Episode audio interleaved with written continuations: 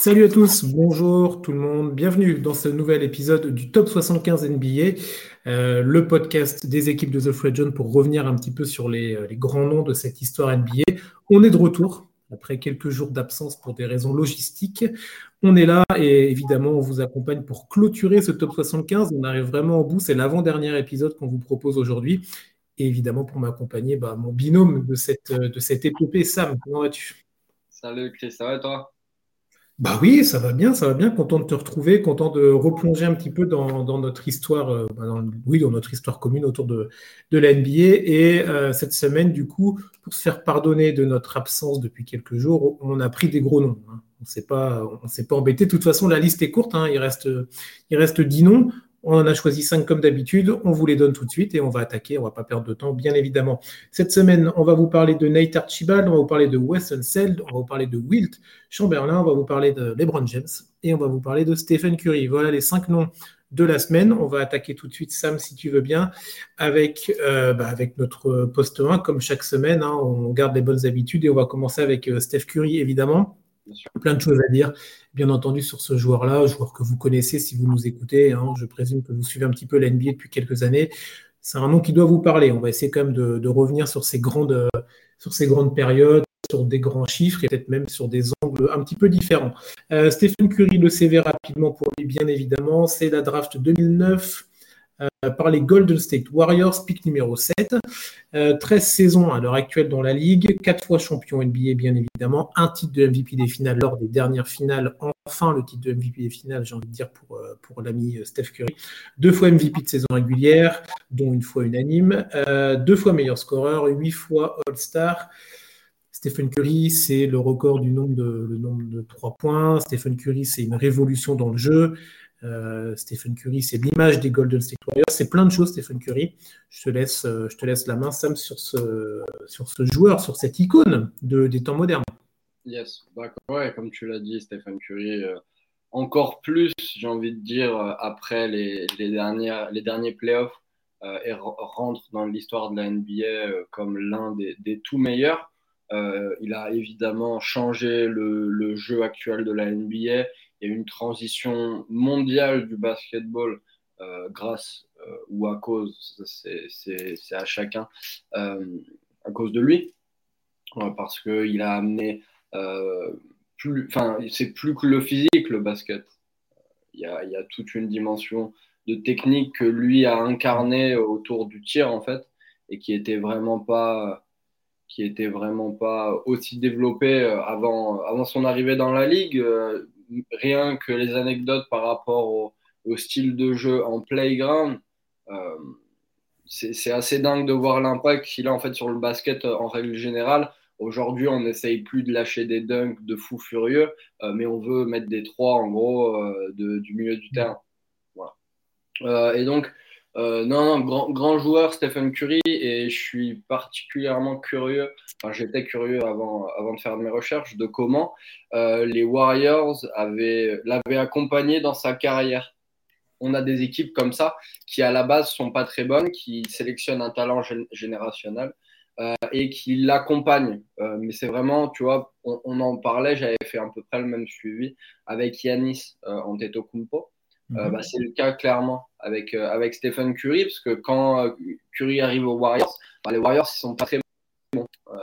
ils sortent d'une saison assez compliquée avec le coach Don Nelson qui a du mal avec ce groupe, 29 victoires juste avant, et puis il avait beaucoup de mal relation de, en termes de relation avec son groupe.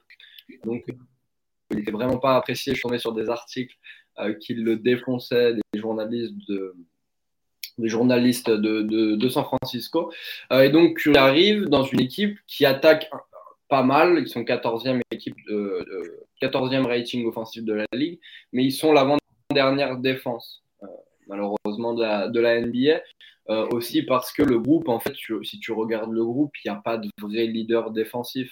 Euh, on a Stephen Jackson éventuellement euh, qui peut faire le taf, mais, euh, c'est loin, c'est loin du, roster qu'on a aujourd'hui. Donc ça, c'est la saison 2009-2010. la saison suivante, 2010-2011, déjà, va marquer un petit tournant, puisqu'on a l'arrivée coach Keith Matt, Larry Riley est toujours au poste de, au poste de GM. et il y a la draft quand même de, de, Non, c'est juste après. Il y a l'arrivée de David Lee, notamment, pour, pour essayer de faire quelque chose défensivement, mais ça n'a pas, ça pas marché. On est il y a plus de victoires dans cette saison de, de sophomore de Stephen Curry. Euh, mais la défense euh, ne, s'améliore que guère. Euh, c'est réellement l'année suivante, l'année 2011-2012, que ça va commencer à, un peu tourner, puisqu'on a le changement de coach pour Mark Jackson, qui est un, joueur assez régulier en NBA. Larry Riley va sélectionner Clay Thompson au, au, 11e choix me suis coupé la main, euh, de, la draft, euh, de la draft 2011. Euh, et puis, surtout, Larry Riley va céder sa place à son assistant Bob Myers. Et Bob Myers, lui, va vraiment, vraiment transformer cette équipe. Il récupère Andrew Bogut, il récupère Harris Barnes, Festus Ezeli lors de sa première draft et aussi un choix de second tour euh, Draymond Green. Et l'arrivée de Draymond Green, euh, qui va se coupler à plusieurs arrivées de vétérans, notamment Jermaine O'Neal. Je ne savais pas qu'il avait joué avec, euh, avec le trio. l'arrivée de Draymond Green va sonner un renouveau, évidemment, mais une vraie identité de jeu défensive qui va ensuite se, se transporter jusqu'aux prochaines saisons. Il y a l'arrivée en trade de l'ami euh, Iguodala aussi, qui va beaucoup changer, David également. Et donc, euh, en, quelques saisons, donc c'est ça, de, donc 2009-2010, c'était avant-dernière défense de la Ligue. 2013-2014, les Warriors, euh, toujours de Mark Jackson, Steve Kerr n'est pas encore arrivé, sont mhm. la quatrième meilleure défense de la Ligue. La transition est dingue autour de Stephen Curry, en fait. et l'année suivante, Steve Kerr arrive et ils sont directement champions NBA. Donc, il y a eu tout un, tout un travail qui a été fait de la part euh, de plusieurs GM, de plusieurs coachs. On voit que la transition euh, s'est faite sur plusieurs niveaux pour amener, pas forcément que Stephen Curry, euh, mais en tout cas la franchise autour de Stephen Curry vers un, un, titre. Il n'y a pas, enfin, si on regarde les effectifs, quand Stephen Curry arrive jusqu'à jusqu'au premier titre en fait euh, de, 2015, de 2015, il n'y a personne euh, qui reste, si vous voulez. Il n'y a que Stephen Curry et autour tout a été modifié. Le coach, le GM, tous les joueurs. À tes souhaits. Excusez-moi. Euh, donc voilà, donc vraiment très grosse transition par les Warriors, vrai modèle euh, de reconstruction parce qu'à la base, ils partent euh, de pas grand-chose en termes d'assets. Euh, il y a un pic, il y a un neuvième pic de draft, il y a un onzième pic avec les Thompson et puis un second tour de draft. Au final, ils entourent ça avec des trades, des signatures de free agent qui servent à faire des packages pour obtenir des plus gros joueurs. Et puis ça donne cette équipe-là qui va chercher le titre en, 2015 avec Steve Kerr au coaching et puis 67 victoires dans la saison. Donc voilà, c'est de ça que je voulais parler. Et puis après, évidemment, euh, je, vais parler euh, brièvement de la domination de Stephen Curry parce que il y a une anecdote qui est, assez marrante, qui sort un peu du cadre du basket pur et dur. Euh, mais c'est une anecdote vis-à-vis de, de Touquet, le, le, créateur du jeu, un peu le patron de, de Touquet, raconte justement que la saison qui suit son MVP unanime, Curry était tellement fort que, gros, quand ils ont modélisé euh, son tir dans le jeu, bah, ils se sont rendus compte que le personnage était bien trop fort, en fait. Donc, c'était vraiment de la tri de l'avoir. Euh, mais ils ne pouvaient pas le, modifier parce qu'en fait, euh, il devait rester dans le réalisme. et au final, et au final ça, a posé beaucoup de problèmes à Touquet. Ils ont dû tout, tout recommencer dans les, dans les statistiques, les logiciels du jeu, etc. Parce que vraiment, si tu prenais les Warriors, terminé. Quoi. Tu pouvais tirer de partout et Curry marquait. Donc voilà. Ok, la, la, jauge était verte à chaque fois, c'était, euh, c'était, c'était dedans. Tout à fait, tout à fait. Euh, deux, deux, petites anecdotes ensuite que j'ai trouvées mhm. euh, qui m'ont fait rire. Alors en 2019, Stephen Curry, il a beaucoup de mal avec son tir à trois points quand il arrive dans la saison. Il est à 23% derrière la ligne jusqu'au All-Star. 23%, c'est vraiment très compliqué par rapport au grand joueur à trois points qui est Stephen Curry. Et puis, euh, il se sent euh, pas très bien un jour et il va aux urgences justement euh, pour, un contrôle de routine parce qu'il voit pas bien. Et en fait, donc ils ont trouvé que Curie avait un gros problème de vision et en fait, il joue avec des, avec des lentilles spéciales. J'ai pas exactement compris hein, quel était le problème hein, pour, tout. Tu n'as pas fait d'études d'ophtalmologie Non, mais tu vois dire que voilà. Et il retourne à la NBA et il dit en fait, bah, je voyais, c'est toute ma vie que j'ai vu comme ça en fait. J'avais jamais vu aussi clair. voilà. Donc en fait, de 2009 jusqu'à 2019, Steph Curry a joué avec euh, une vision euh, dégueulasse et il était quand même trop fort. Il a été MVP, etc. Et puis, euh, si, en fait, ça a marché si bien que après le All-Star, il a tourné à 51% à 3 points. Ah oui, c'est passé de voilà. Dernière anecdote que je voulais dire par rapport à Curry, on sait euh, qu'il vient d'une équipe, enfin d'une famille de sportifs. Son frère joue en NBA, son père a joué en NBA. Et euh, ce qui m'a fait un peu rire dans l'esprit de sportif, c'est que il a très longtemps payé 100 euros par, perte de balle. donc à chaque fois qu'il perdait la balle, il payait 100 euros à sa mère. Ah oui, d'accord, c'était un challenge qui s'était mis, un challenge familial. Tu vois. Voilà, et donc euh, entre 2009, je crois, et 2011, euh, bah, sa mère, elle a touché plus de 7000 euros grâce à ça. Bah, heureusement que ce n'était pas Russell Westbrook qui a fait ça, parce que sinon, euh, ça aurait été. ça aurait été plus compliqué. Chose. Mais sa mère, qui était aussi sportive, hein, qui était une volleyeuse, volleyeuse d'assez haut niveau, alors, j'ai pas trouvé un palmarès assez étoffé pour pouvoir en parler, mais en tout cas, c'était vraiment une famille sportive. Tu as, cité les deux autres le frère et le père, mais euh, la, mère aussi. Donc là, vraiment, ça a baigné dans le sport toute, euh, toute sa vie. Et c'est vrai qu'on en avait vu des images de, des, petits Curie qui accompagnaient le papa, Charlotte, tout ça.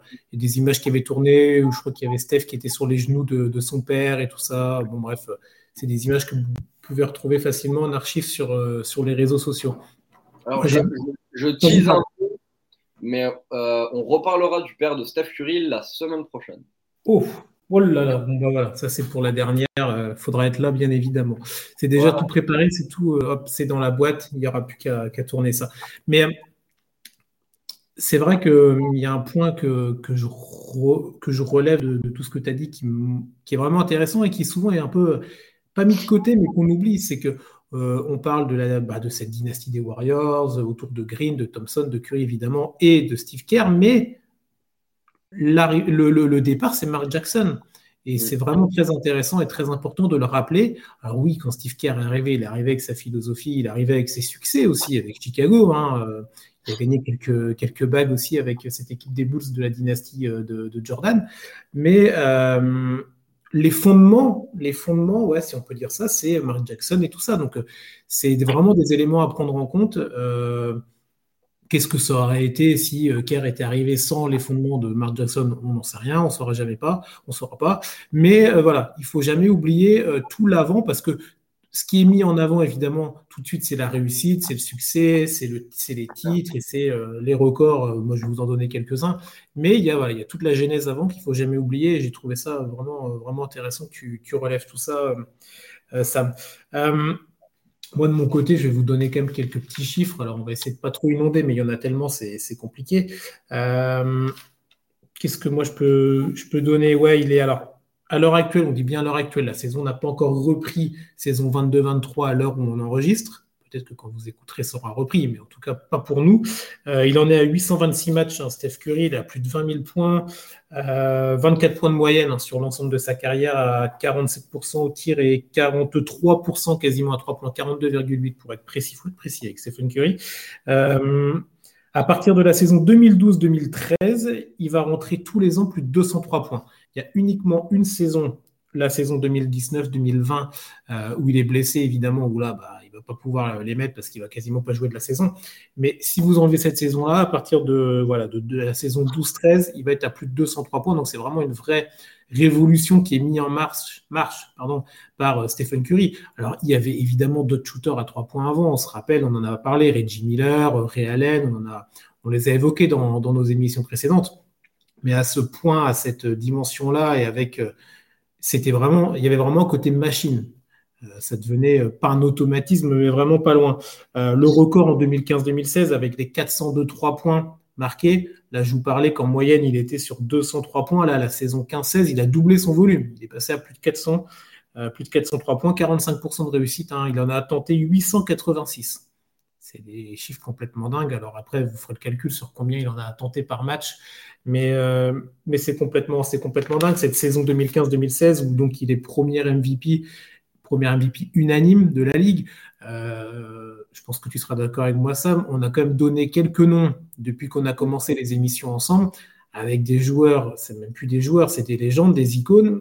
Et le seul qui a cette récompense ultime, c'est-à-dire tout le monde a voté pour lui, c'est Stephen Curry. Alors on aurait pu revenir sur d'autres résultats MVP dans les décennies d'avant avec oui, mais peut-être que c'est lui qui aurait dû mériter. Il y a peut-être un journaliste qui a voté pour un autre, mais oui, ok, peut-être. Mais dans l'histoire, c'est gravé, c'est noté, c'est comme ça. C'est Stephen Curry qui aurait été le premier MVP unanime. Cette saison-là, 2015-2016, rapidement, 30,1 points, un peu plus de 5 rebonds, quasiment 7 passes de moyenne, les 402 3 points, comme je vous ai dit. C'est la saison 73 victoires pour l'équipe des Warriors, évidemment cette saison qui aurait pu aller, qui aurait pu être peut-être la plus belle saison de toutes les saisons all-time de l'histoire de la NBA. Malheureusement, il y aura un certain LeBron James et les Cleveland Cavaliers qui vont passer par là. On va en parler bien évidemment quand on, abordera le King. Mais c'est aussi pour ça qu'on a choisi d'aborder les deux joueurs ensemble, parce que même si euh, LeBron était là bien avant et que LeBron a eu une histoire avant euh, les Warriors et avant les affrontements contre Curry, ces affrontements-là, ces duels, ces finales euh, sont quelque chose qui sont là dans, la NBA moderne, NBA contemporaine, quelque chose qui, a marqué beaucoup, beaucoup d'esprits. Euh, moi, le premier en particulier, toi, je présume aussi, beaucoup de monde. C'était presque indissociable de les mettre ensemble dans cet épisode-là, en tout cas euh, par rapport aux, dernières années. Qu'est-ce que je peux vous dire d'autre sur Stephen Curry? Bah, Ouais, les chiffres, voilà, on en a donné quelques-uns. Il faut se rappeler quand même de ça. Il vient d'une petite fac. Hein. On n'a pas trop parlé de ce cursus-là. Il vient de Davidson. Euh, quand il, est, il avait eu du mal, il faisait partie de ce joueurs-là. On en avait cité d'autres aussi dans nos, épisodes. Euh, où les facs se pressaient pas trop quand même pour aller, euh, le récupérer, tout ça. Il était jugé trop petit, il était jugé trop frêle. C'est vrai que, alors, c'est pas Stephen Curry a un physique, mais il a un physique beaucoup plus passe-partout que les monstres euh, que l'on peut euh, voir sur les parquets euh, tous les soirs depuis, depuis des années. Il a un physique un petit peu plus banal, même si attention, hein, il est quand même tanké, il est gainé, il, y a de, il y a de la salle de sport derrière tout ça. Mais il faut se rappeler que si vous allez revoir des images du Stephen Curry jeune qui débarque en NBA ou même encore avant quand il est à Davidson, il est vraiment c'est maigrelet. Et c'est vrai que c'est pas nécessairement le physique le plus, euh, le plus approprié, en tout cas, ou celui euh, que les coachs et les staffs vont chercher en particulier. Euh, donc, il va arriver à cette fac de Davidson. Donc, entre 2006 et 2009, il va donc y passer trois ans. Il va emmener sa fac, sa fac de Davidson deux fois au tournoi NCA et une fois au Final Four. Donc, on est vraiment là sur des belles, des belles références et des belles des belles avancées, des belles années, en tout cas sur le cursus universitaire.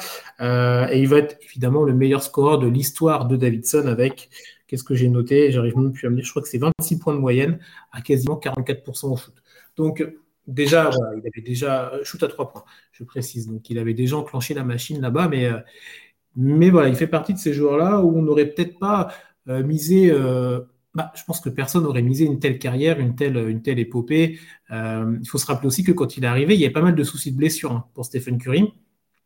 Euh, ça avait, par rapport à son physique qui était euh, pas fragile, mais qui, qui pouvait être délicat en tout cas dans, quand on arrive dans le niveau au-dessus, quand on arrive en NBA. Mais voilà, ouais. Curry, c'est voilà, il a, il a révolutionné la ligue comme d'autres l'ont fait, euh, comme bah, on va parler de, Wilt tout à l'heure ou comme on en a parlé d'autres. C'est des mecs-là, ces mecs-là ont, révolutionné le jeu. Lui, c'est peut-être c'est le dernier actuel, on va dire. Tu l'as dit tout à l'heure en introduction, maintenant les gars, euh, ils veulent plus claquer des tomards, euh, ils veulent euh, shooter à 9 mètres, 10 mètres. L'exemple type, c'est Triangle. On aime, on n'aime pas le jeu, on n'aime pas le joueur, on n'aime pas le profil, peu importe. Il y en a plein d'autres, hein. mais voilà, je ne l'ai pas cité pour rien non plus. Mais, mais c'est typiquement ce genre de joueur-là qui, ben voilà, ils ont pris exemple sur, sur, Curry peut-être pour certains à l'excès. Il faut aussi toujours faire attention. Euh, mais c'est une certitude que voilà, il, a révolutionné par rapport à ça. Euh, je pense aussi que maintenant, les jeunes qui sont dans les écoles de basket, tout ça, dans, les, des plus petits niveaux, bah, eux, euh, ils veulent, faire comme Stephen Curry. Ils veulent shooter à trois points, ils veulent shooter à trois points, ils veulent, ils veulent enchaîner. Alors après, c'est toujours, toujours pareil. Il va falloir développer autre chose à côté. Stephen Curry a aussi su développer autre chose à côté. le jeu sans ballon, Stephen Curry, c'est quelque chose de. c'est vraiment très beau à regarder. Euh, si vous avez. Euh, bah, je pense que vous avez quand même eu l'occasion de voir Stephen Curry se raparquer un peu, mais peut-être en étant focus là-dessus, quand on le voit, il est tout le temps en mouvement, tout le temps mobile, tout le temps en train de courir. Quand on est défenseur sur Stephen Curry, c'est une vraie tannée quand même. Hein. Il est tout le temps en train de bouger il n'est jamais statique euh, et, du coup, ça permet aussi à son équipe d'aérer le jeu, de proposer autre chose. C'est des aspects différents. Stephen Curry, c'est pas euh, juste je shoot à 9,50 m et euh, je plante des, gros, des grosses ficelles. Évidemment, c'est ça, mais ce n'est pas que ça. Donc, on pourrait dire tellement d'autres choses aussi sur, sur Curry, mais en même temps, c'est un joueur actuel, il n'a pas encore terminé. je pense qu'il a encore de belles années derrière lui. Il a le physique qui, qui va l'accompagner. Il a le style de jeu aussi qui va, qui va lui permettre de pouvoir faire ça. Et il a l'organisation. Et moi, c'est sur ça que je veux terminer. Il a l'organisation Warriors qui est derrière. Tu en as parlé tout à l'heure sur l'introduction, en tout cas, sur comment la jeunesse s'est formée. Alors là, il y a eu des histoires avec Draymond Green, mais en mettant ça de côté, euh, quand on a Bob Myers, quand on a Steve Kerr, quand on a toute l'organisation Warriors qui sait, euh, bah, qui sait parfaitement euh, comment fonctionne une saison NBA, qui sait comment fonctionnent les playoffs, ce marathon qu'est l'NBA, quatre finales, quatre, pas quatre finales, quatre titres NBA pour eux dans ces dernières années. Voilà, c'est c'est l'exemple parfait de la NBA moderne. C'est un peu, tu vois, à l'époque, on pouvait, euh, on, mettait en avant l'école Spurs. Greg Popovich, Duncan, Ginobili, Parker, on en a parlé. À l'heure actuelle, pour moi, le, on va dire ça, souvent d'arbre généalogique, tu vois, la, la legacy qui continue, l'exemple parfait, c'est les Warriors. Et pour Curry, c'est parfait d'être dans une équipe où, voilà, il sait qu'il va pouvoir, euh, continuer de longues années. Il commence à développer de la jeunesse aussi autour de ses Warriors, hein, parce que Curry, Thompson, c'est plus tout jeune. On peut parler de Jordan Poole, de ce genre de joueurs-là qui, commence à bien éclore. On l'a vu lors, des, lors, du dernier titre hein, euh, contre, euh, contre Boston en particulier, et même dans les playoffs précédents, mais dans les, tours précédents en tout cas. Mais voilà, il y a vraiment encore des belles, belles années à venir, je pense, pour cette équipe des Warriors et pour Stephen Curry, qui a certainement pas fini de nous, euh, de nous marquer, de marquer nos nuits et nos highlights le matin quand on aura les yeux qui colleront un petit peu. Est-ce que tu veux qu'on on va peut-être enchaîner? Ça te va? Non, attends. Non, non on n'enchaîne pas. Vas-y, dis-nous. Dans la famille oh.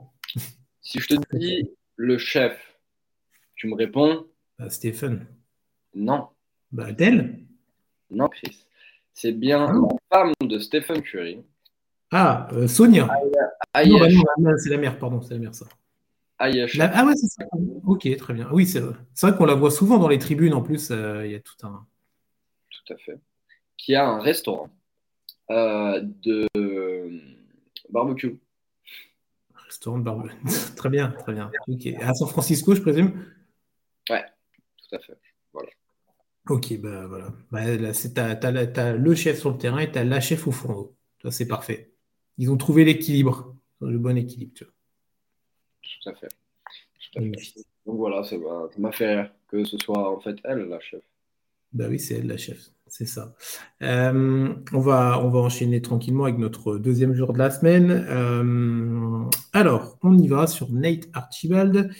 On change d'époque, on change tout ça évidemment de, mais ça reste tout à fait intéressant à, évoquer, bien évidemment. C'est la draft 1970 pour Archibald. C'est le choix numéro 19 par les Cincinnati Royals. Un titre de champion en 1981. Il a été six fois All-Star Game. Il a été une fois meilleur scoreur de la Ligue, une fois meilleur passeur de la Ligue et le titre de meilleur scoreur et meilleur passeur tant qu'à faire, tu l'as fait la même année. années 72-73. Hein, quitte à être quitte à être dans les livres, autant le faire deux fois. Comme ça, tu marques bien ton, empreinte sur cette saison-là. il le fait dès sa saison 3. Donc ce titre, il va l'obtenir avec Boston, hein, ce titre en 1981 sur voilà, ça sera plutôt la fin de la fin de carrière, mais en tout cas le, un joueur qui aura qui aura marqué en tout cas d'abord euh, autour de Cincinnati, de Kansas City aussi, et qui ensuite aura été un, vrai, un vrai élément euh, intéressant et important pour le, pour le titre de Boston autour de Larry Bird, de, tous ces, de tous ces mecs-là. Euh, une, vraie, une, vraie carrière intéressante pour ce joueur-là qui est, qui est marqué par ce titre de 81 qui est tout à fait mérité pour, pour un, un, beau joueur, je vais y arriver, pour un beau joueur de la Ligue dans les années 70-80. Tout à fait, tout à fait. C'est exactement sur ça en plus que, que j'ai anglais un peu euh, aujourd'hui. C'est sur le titre euh, avec les Celtics donc de, de Boston. Euh, tu parlais de sa mhm. saison impressionnante avec Kansas City. il est troisième au MVP cette année-là parce que Karim Abdul-Jabbar est trop fort en 36 mhm. et que Dave Cowens gagne un peu à la surprise générale parce qu'il n'a pas des stats de fou furieux non plus. Il est en 20-16 lui mais il défend beaucoup mieux. Euh, et que Boston a un bien meilleur bilan d'ailleurs. Euh, donc, euh, donc voilà, Tiny Archibald quand même, gros nom. Évidemment, on va peut-être un peu moins en dire, très honnêtement, que, que, que, Stephen Curry, mais il y a un point que je trouve intéressant, et ça fait écho un peu avec ce qu'on voit aujourd'hui. C'est un des joueurs qui a fait le plus beau comeback de l'histoire de la ligue, parce que avant euh, d'arriver à Boston, euh, eh ben, il fait une saison blanche euh, à cause d'une rupture du tendon d'Achille. La saison 1977-1978, il revient avec les Celtics. Il a beaucoup moins de temps de jeu qu'avant sa blessure, 24 minutes seulement par match avec les Celtics de, de Larry Bird déjà. Je ne me trompe pas. Quand il arrive,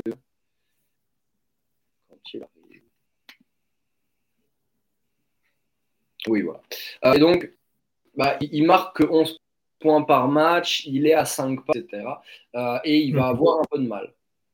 Mais sauf que la saison d'après, euh, dès la saison d'après, hein, même avant la saison du titre, la saison d'après, il revient directement à une forme de titulaire. il va marquer 14 points par match, la Tiny Archibald, pour près de 8 passes et demi, et il redevient All-Star. Euh, il a autant de sélections All-Star avant sa blessure, donc 3, qu'après sa blessure.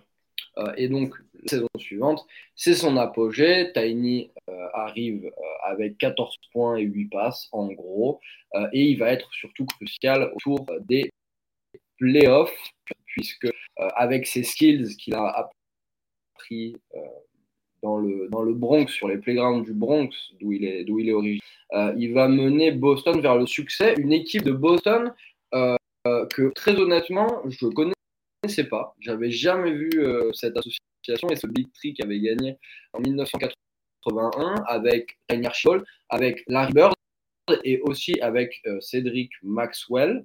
Kevin McHale et Robert Parrish, typiquement, étaient des joueurs bien moins mis en avant à l'époque, le Big Tree était plutôt organisé autour de ces joueurs-là. Et Archibald euh, va être un peu discret au début, je dis bien au début, sur les playoffs, puisque euh, dans le match décisif euh, face aux Rockets de Houston, Moses Malone, mais également de l'ami Calvin Murphy, et ben, dernier match, il va tirer 12 passes décisives pour aller décrocher la victoire et son premier et seul titre NBA euh, de sa carrière. Euh, d'ailleurs, sur ce match, il va jouer 43 minutes. Pas mal pour un joueur qui, seulement euh, quelques années auparavant, ne pouvait même pas poser le pied par terre du coup, pendant plus d'une saison à cause d'une rupture du tendon d'Achille. J'ai trouvé ça grave dans le contexte avec toutes les blessures qu'on a eues à la chaîne de Superstar récemment avec Eddie, avec, euh, avec Clay, etc. Euh, donc voilà. Il n'y avait pas à l'époque non plus euh, toute l'avancée médicale, ah, la récupération, c'était autre chose aussi. Tu vois, quand tu sortais de bah, blessure, On a parlé de, de l'ami Bill Walton. lui, il s'est mm. blessé et il a quasiment pas pu revenir. En tout cas, jamais All-Star dans son rôle. Il était sixième homme de l'année après, mais, mais il ne pouvait plus redevenir titulaire avec des minutes importantes. Non, non, mais euh, c'est clair et euh, c'est encore plus euh, impressionnant quand tu reviens d'une blessure comme ça et que tu performes à, un niveau, un niveau surtout que tout à l'heure je te parlais, je parlais de, on parlait de Curry et de son physique un peu, un peu maigrelet, un peu frêle. Bah, là, Nate Archibald, c'est pareil hein, en termes de, de, dimension. De moi, ce que j'ai vu, c'est à peu près 1m85. Donc ça reste une taille tout à fait euh, normale qu'on peut croiser dans la rue sans avoir à lever les yeux. Euh, et euh, ouais, 70-75 kilos. Donc un profil, un physique totalement banal dans, une, dans un sport qui en plus à l'époque, ils étaient assez grands quand même. Hein. Il y avait du monde. Hein. Il y avait du monde en face. Donc il faisait, il faisait un peu pas tâche évidemment, mais pas exception non plus. Mais voilà, c'était un profil qu'on ne trouvait pas qu'on ne trouvait pas euh, à, la palanquée comme on peut trouver peut-être un petit peu plus aujourd'hui avec, euh, avec des gens sur la ligne arrière. Euh, mais ça ne va pas l'embêter, hein, ça ne va pas le déranger pour performer tout de suite. Dès la deuxième saison, hein, il va être à 28 points et 9 passes de moyenne. Donc voilà, on ne va pas traîner, on ne va pas perdre de temps. Ça va vite enchaîner. il va demander à son coach, Bob Cousy, de lui laisser un peu de lui laisser la main, de lui laisser le lead, de lui laisser carte blanche un petit peu. Euh, et, ça va amener cette saison 3, cette saison 72-73, on en a un petit peu parlé, la saison où il va être meilleur score de la NBA, meilleur passeur de la NBA. Donc il va être à 34 points, 11,4 passes de moyenne à 49% au shoot. Donc on est quand même sur des, euh, belles moyennes sur la saison, euh, sur la saison régulière. Il va finir dans, le, dans la première team hein, All NBA Quelques chiffres que moi j'ai notés dans cette saison-là, 72-73. Deuxième match de la saison, le préchauffage chez Nate Archibald, on ne connaît pas. 38 points, 14 passes. Ça, on l'a fait. Euh, il a claqué un petit peu plus tard aussi un 47 points, 11 rebonds. Et trois jours plus tard, 51 points, 14. Non, passe, pardon. 38, 14, 47, 11 et 51, 14. bref, c'est des euh, c'est des chiffres complètement dingues. Tout ça, tout ça très rapidement. Il va, il va faire sur cette saison 72-73, il va être à 17 matchs à plus de 40 points et 56 euh, matchs à plus de 10 passes. Donc tous les soirs, tous les soirs, ça va être, ça va être la pilule, ça va être 20, 25, 30 points entre 5 et 10 passes. Vraiment, euh, voilà, une vraie grosse saison pour, euh, pour, pour Archibald. Alors, ça ira pas, ça ira pas très loin après, malheureusement. Mais, mais il faudra du coup ce, déménagement, cette, ce départ, en, tout cas du côté de Boston, pour, euh, pour aller récupérer le titre avec les joueurs que tu as très bien cités. Je ne vais pas revenir dessus. Mais, euh, mais en tout cas, un, vrai joueur qui aura, marqué, euh, qui aura marqué son époque, cette saison-là en particulier. Moi, je n'ai pas souvenir d'avoir. alors, il a été le premier, mais je pense, je sais pas s'il y en a un autre qui l'a fait. Euh, ah si, si, si, il y en a un. Eh ben, si je l'ai noté, c'était la question que j'allais te poser, tiens, ah, tu vois. Euh, voilà, mes, notes, elles sont tellement hasardeuses que bon, bref. Euh, c'est le premier joueur, pas hasardeuse, mais elles sont un peu dans le désordre. c'est le premier joueur de l'histoire d'NBA à avoir été donc meilleur passeur et meilleur marqueur dans une même saison, d'accord? Il y a un autre joueur qui l'a fait. Qui Ross? Ross? Non.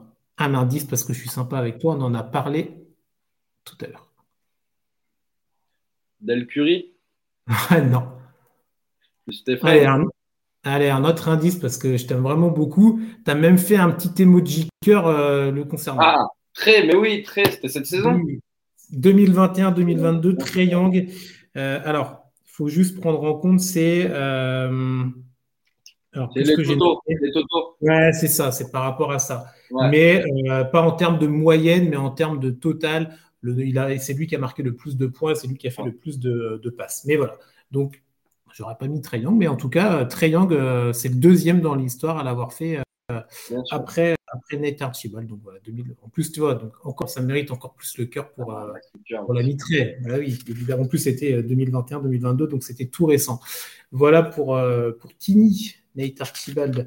On va, on va continuer notre petit déroulé de la semaine avec, bon là, on va passer un petit moment peut-être encore, je présume, avec notre... Deuxième euh, time. Moi, je t'avais posé la question sur Jordan. Rappelle-toi, je t'ai demandé si pour toi c'était le meilleur all-time. Tu m'avais répondu oui, je t'avais répondu non. Je ne reposerai pas la question pour les Brown James, mais euh, peut-être que vous comprendrez ma logique. Euh, mais vous avez le droit de ne pas être d'accord. Il n'y a pas de problème, on en débat. Bien évidemment. LeBron James, troisième joueur de notre euh, top 75 de la semaine. Euh, alors, LeBron James, c'est quoi? C'est qui? LeBron James, c'est la draft 2003. C'est le choix numéro un, évidemment, par les Cleveland Cavaliers. Euh, LeBron James, c'est quatre fois champion. Donc, à l'heure actuelle, évidemment, hein, on tourne le, 15 ou 16 octobre. Là, on est le 15 octobre 2022. Euh, quatre titres de champion pour lui, quatre fois MVP, quatre fois MVP des finales, un titre de meilleur scoreur. Euh, rookie de l'année, 18 fois All-Star, 13 fois dans la All NBA First Team. LeBron James, c'est Cleveland c'est Miami, c'est deux retours à Cleveland, c'est les Lakers depuis 2018-2019.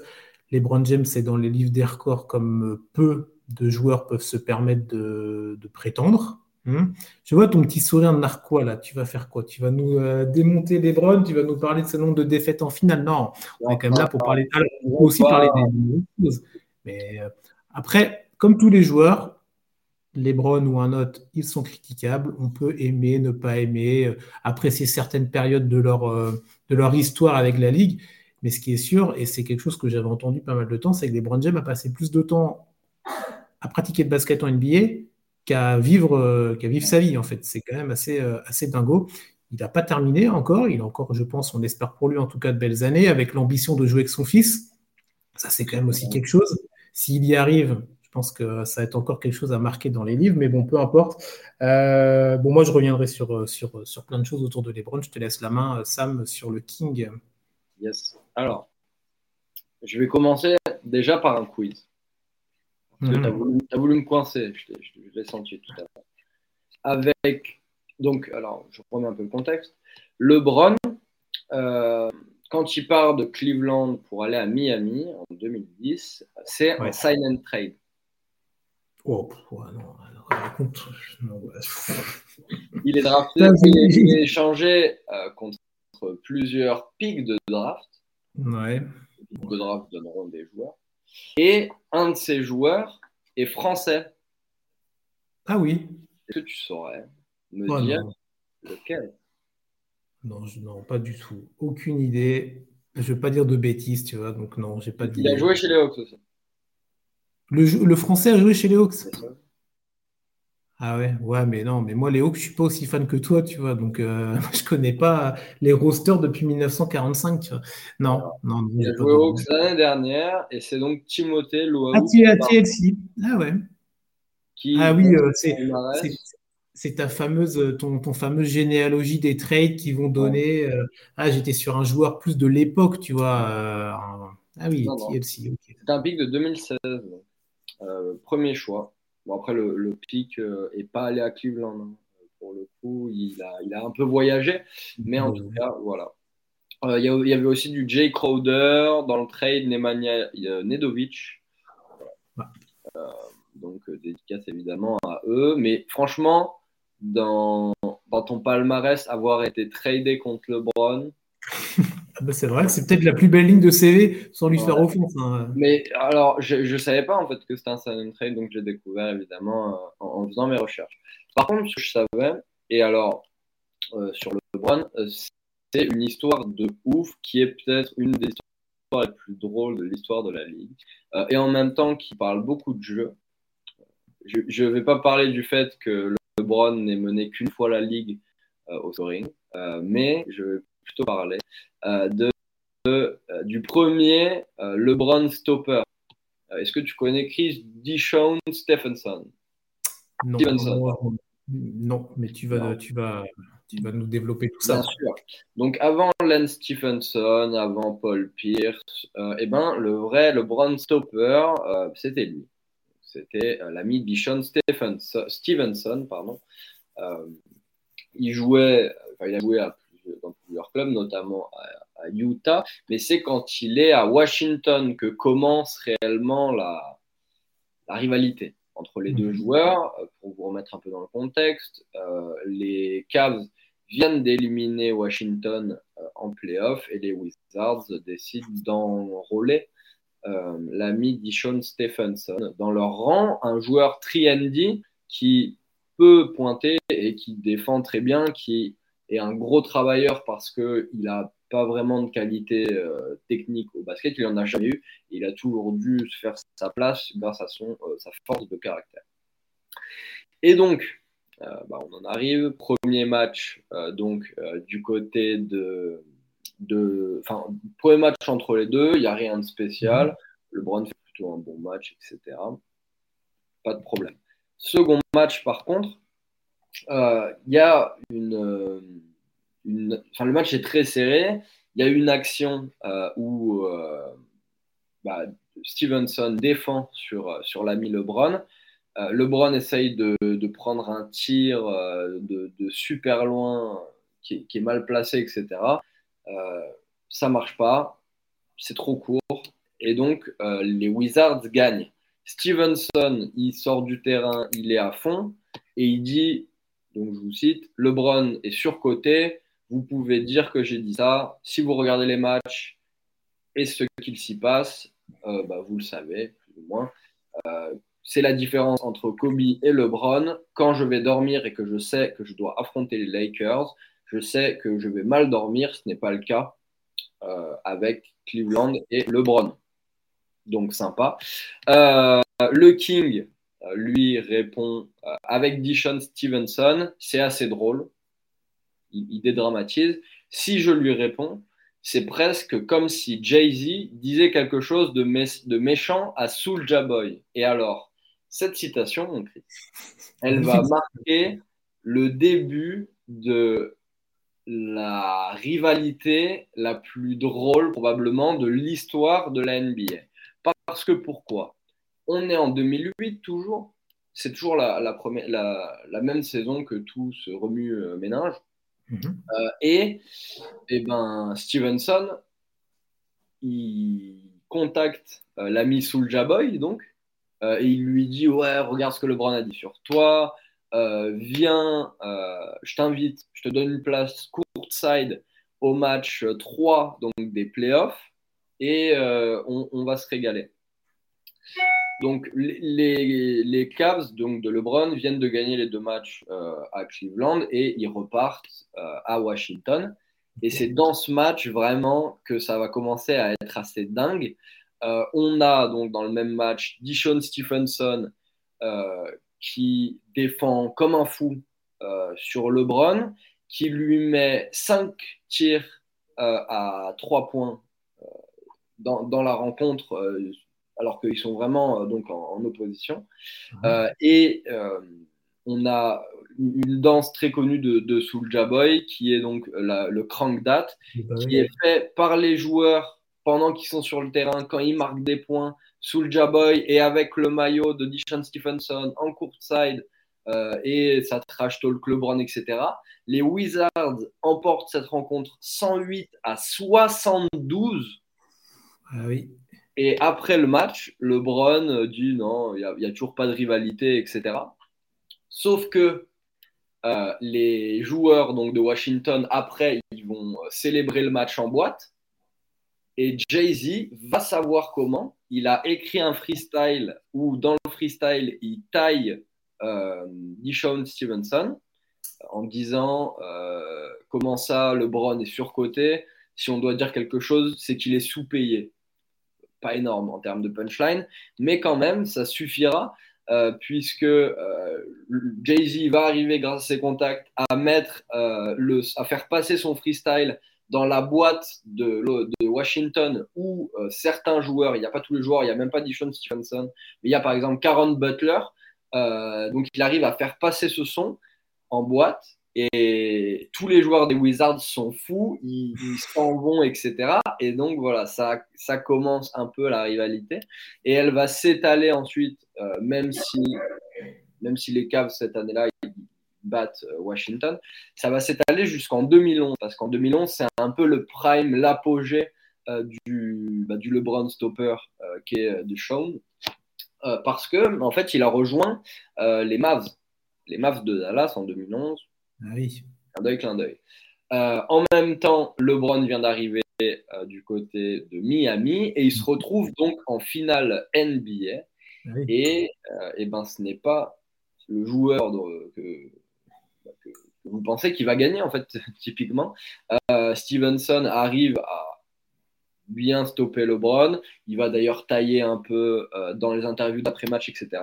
Mais au final, celui qui repart avec le trophée Larry O'Brien, et eh ben, c'est Stevenson. Il aura réussi à stopper LeBron et après, il prendra un peu, un peu après euh, sa carrière deux ans plus tard, avec quand même euh, la, l'une des anecdotes les plus folles de la ligue qui a impliqué les rappeurs, qui, qui, a impliqué beaucoup de trash talk. Et j'ai trouvé ça hyper marrant parce que on sent que c'est un peu joué, tu vois ce que je veux dire. Euh, LeBron, il s'en fout un peu. il donne cette image, mais au final, euh, Jay-Z va quand même euh, faire un son où il le cite, tu vois. Donc, voilà. Je trouvais ça marrant et un peu drôle dans la médiatisation de, de toute l'affaire. Ouais, mais c'est du trash talk, euh, j'allais dire positif, je sais pas si c'est le bon terme, mais voilà, c'est pas, euh, c'est pas comme d'autres époques où ça pouvait vraiment aller très très loin. Voilà, ça se cherche, c'est sympa, c'est marrant, comme tu dis. Euh, ouais, voilà, je voulais pas le citer, mais tu l'as fait pour moi. mais oui, c'est, c'est, c'est sympa. Moi, je la connaissais pas l'anecdote, elle est plutôt, elle est plutôt cool. En plus, comme tu dis, ouais, il y a des rappeurs derrière, il y a tout un, tout un truc qui se développe un petit peu autour.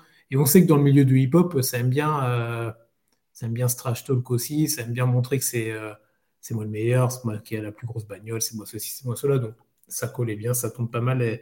Et, non, non, c'est plutôt, plutôt sympa comme petite anecdote. Euh, moi, sur les Browns, j'ai un carnet entier, j'ai 18 pages, donc je ne vais pas tout vous lire parce que sinon vous allez couper le podcast, donc euh, il va falloir faire des choix. c'est vrai, j'ai trop de trucs. tout à l'heure, on parlait quand même, je ne vais pas tout vous refaire, mais tout à l'heure, on faisait le lien, on faisait le parallèle avec Curry, évidemment. Euh, sur le côté, là, dans, les dernières années euh, de Lebron, eh ben Lebron, c'est bah, face à Curry, c'est Curry face à Lebron. Alors, ok, euh, Curry aura gagné beaucoup plus de fois le trophée dans les affrontements, je dis bien, contre Lebron que l'inverse. Mais s'il y avait peut-être une année où les Warriors ne pouvaient pas perdre le titre, c'est en 2016 et c'est là où ils l'ont, 2015-2016, c'est là où ils l'ont perdu juste pour recontextualiser quand même, ces finales-là, euh, c'est bah, plusieurs finales d'affilée. Euh, on parlait, euh, on a parlé plein de fois avec toi, Sam, de, ces épopées, de ces dynasties Boston contre Lakers, là où ça s'enchaînait, il n'y avait que ça pendant des années. Bon, voilà. Là, pendant, pendant 4 ans, on a, eu, on, a eu, on a eu les Cavs contre les Warriors. 2014-2015, le premier acte rapidement, je vous le fais très court évidemment.